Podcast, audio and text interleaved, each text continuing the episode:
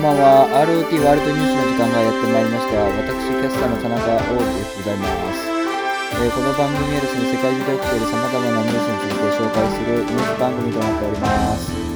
えー今回はですね、えーエヴァンゲリオンのネタバレ雑談会の2回目をお届けしたいと思います。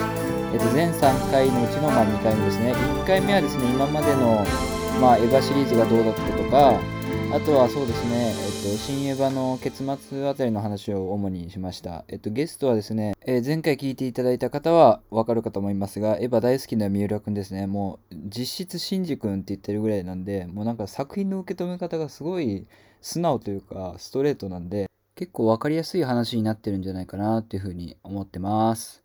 えーそれではお聞きください。どうぞ。実質シンジ君なんでしょ？じゃあ、うんやっぱ、まあ、さっきの話にちょっと戻るんですけど、うん。あのー例えば旧劇場版でさ、あのーテロップがなんか、この写真を終わらせてくれたのは、あ、なんかうん。5人の女性とかのおかげですみたいな、バーバーバーって言うじゃん。で、やっぱさ、その、まあ、なんだかんだでさ、まあ、綾波が好きとかさ、飛鳥が好きとか、まあ、マリが好きな人ももちろんいると思うけど、うん。美里さんが好きももちろんいるけど、で、結局、うん。その、女性の間で揺れる男の子の話じゃないですか。ああ、そうですね。で、えー新エヴァのシンジ君は、まあ、マリを最終的に選んだって、選んだっていうか、まあ、うんそこに落ち着いたんですけど、うん。え実質シンジ君の三浦君は、三浦君だとしたら誰を選ぶんですか？誰が好きなんですか、いやー、カオルくんかな。いや、薫君だけどさ、いや、カオルくんでしょ？いや、薫君だけど、いや、そうなんだけど、いや、薫君は死んじゃったじゃん。死んじゃったらもうダメなの？いや、ダメというか、いやいや、いや、薫君だけどさ、いやだからな、うんなんだろう、急激だったら、うーんと、まあ、まあそっか、でも結局、アスカぐらいしか残ってないもんな。そう、最終的にアスカ。でも、その前だよ、大事なのは。最後、アスカと二人になる前にさ、サードインパクトが起きようとしているとき、うん。でっかい綾波が出てくるじゃん、ドーンって白い。はいはいはいはいはい。その綾波の顔が、バうんーッ近づいてきたときには、うん。すげえ、うわーって言って絶叫するのに、うんうん。でっかいカオルくんの顔になった瞬間のあの幸せそうな表情よ。あれはもう、あれはもうカオルくん一択だもん。だって、めちゃくちゃ幸せそうな顔だよ。うん、まあね。まあ、綾波はさ、ゆいの、ゆいのクローンっていうか、っていう面もあるからさ。うんそうだから、結局、母親みたいなうん。ポジションになっちゃうんじゃないかなって思って、実際にもし、はいはい。だって、まあ、新劇場版だともう綾波レイ、かっこ歌唱だからさ、うん綾波レイではないものみたいなうん。ポジションになっちゃったけど、うん。最初以外は。うん。うん、だから多分、あの、女性としてうん。見るんだったら、アスカが自然ではあるかなと思うんですよね。うん。あの、僕は、あの、3月8日の公開日に見て、そこから見てないんで、ちょっと記憶が曖昧なとこあるんですけど、えっと、え、アスカがシンジに昔好きだったっていうんだっけ？シンジが言うんだっけ？アスカが言うんじゃなかった？アスカだよね。うん。うん。そう、好きだったって言ってくれてありがとうみたいなはいはいはいはい。ことだよね。でも、いや、それで、うんそこ掘る必要ないけど、その、うん。アスカとマリもちょっと、まあ、できてんのかなってちょっと匂わせるというかさ、っていうのもちょっとあるじゃん。多分、まマリも、そう、マリはだってユイと同級生なわけじゃん、言ってみたら。はい。同級生というか、まあ、後輩になるのかな、まあ、あの、同じ時代生きてたというか、そうそうそうそう。だから多分、うん。できてるとかっていうよりは、多分子供として可愛いなみたいな、ああ。母性の方だと思うんですよね。ああ、なるほど。そうだもんね。確かに年代が違うって考えると。そう。って考えると、やっぱり可愛がり方としては、うなんん。か子供みたいなうん。ポジションなんじゃないかなって思うんですよね。まあ全然いいですよね。そういう、そういうカップリングも 自由だとは思うんですけどね。うん。まあまあ、でも、いや、でもその方が、俺も納得いくわ。うん。やっぱ三浦君、なんか全然、軽く打ち合わせしたときは、なんか、お俺考察とか別にしないし、そうそういやだから一回見た印象が大事なんだよねとか言ってたのに、めちゃめちゃ、めちゃめちゃ見識深いからびっくだりしからこれは考察じゃなくて、僕、ちょっと考察中はちょっと苦手なんですよ。た。はい、エヴァのね。そうそうそう、ここがなんかこのシーンでこうなったからこうで、この槍の名前がこうだから、これとこうがこうなってみたいな、そういう深く考えるのはあれだけど、作品の中で見えてるもの、うん。明らかにこの視聴者に提示されてるものに対して考えるのは別に嫌いじゃない。はいはい、そういうことね。はいはい。となんか隠し要素みたいなのを掘るんじゃなくて、うん。その明らかな設定からうん、何かヒントを得て解釈するって。そう、解釈だ。かあの分析みたいなことじゃなくて、はいはいはいは解釈するのは好き。い。いや、でも、マジで、うん。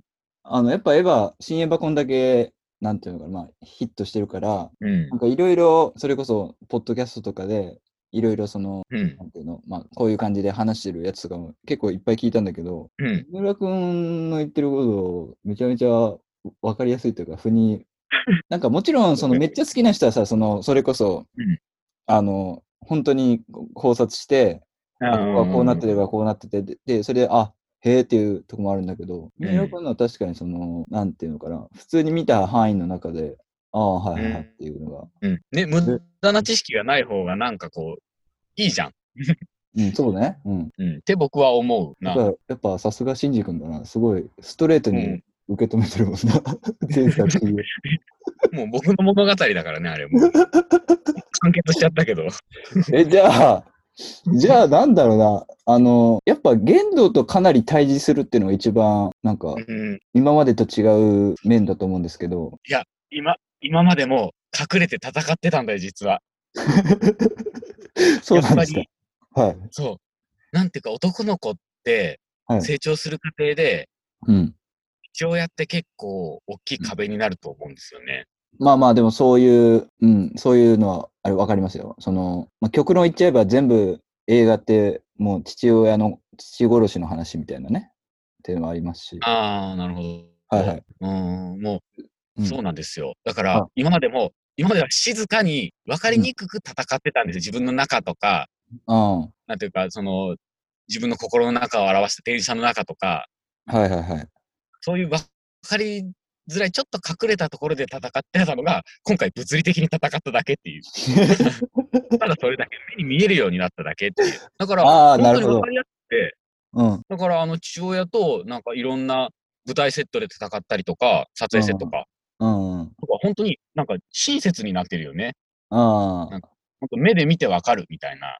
あ。はいはいはい。そうだから、そう。で、その父親と物理的に戦うってことで、その、自分の成長も表せるし、父親になんか勝つじゃないけど、父親の壁を越えるっていう面もあるし、うん。父親に対するコンプレックスを乗り越えるっていうこののもあるし、うん。それも見事にもう映像で現れてるから僕は、まあすごいなと思いましたはいはいはいね。。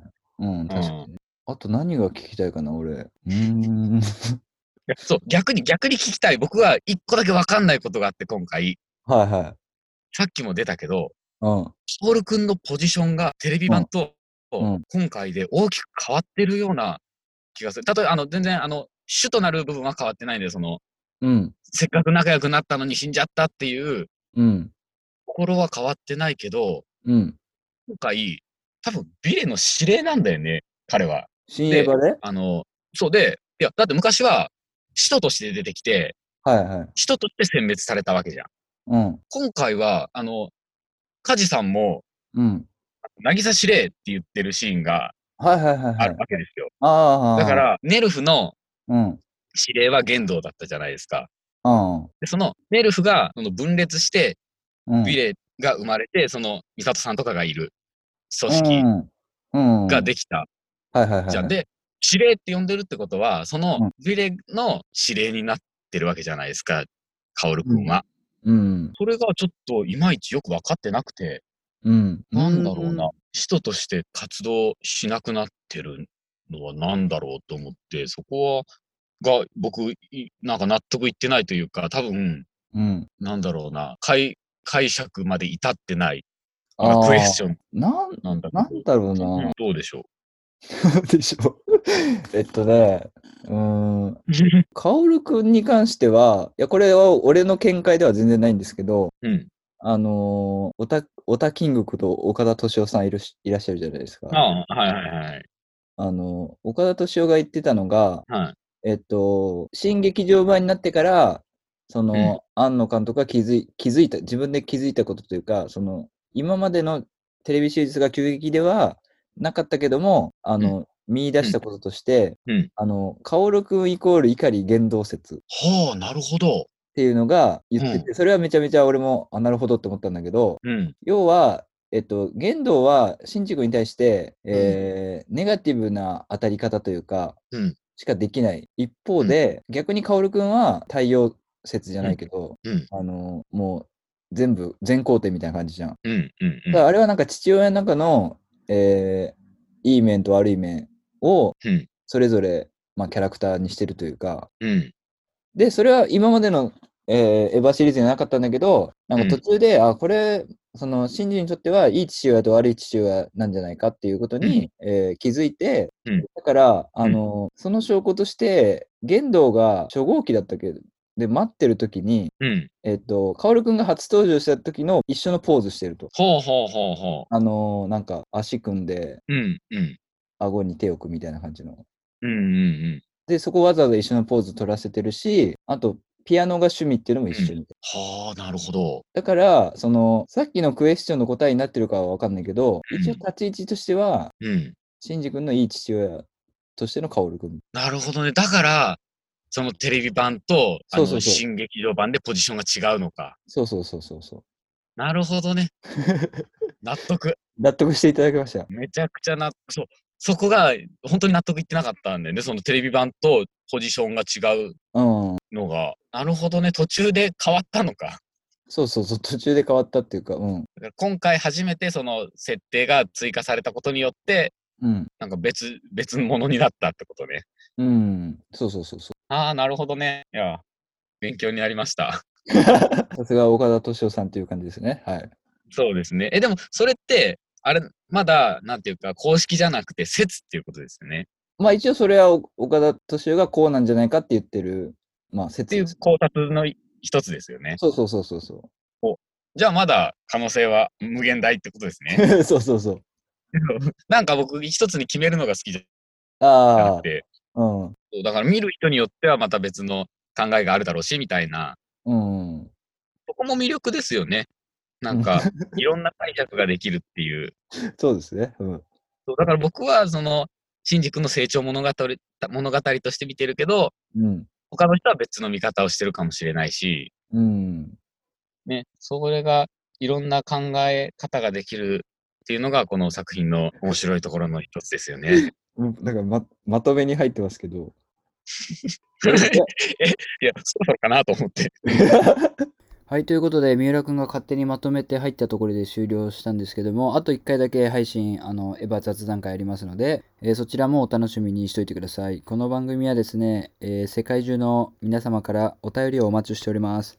宛先はですね、rotworldnws え rot ワールドニュース @gmail.com まで、えーよろしくお願いします。それでは、明日も頑張りまなかーん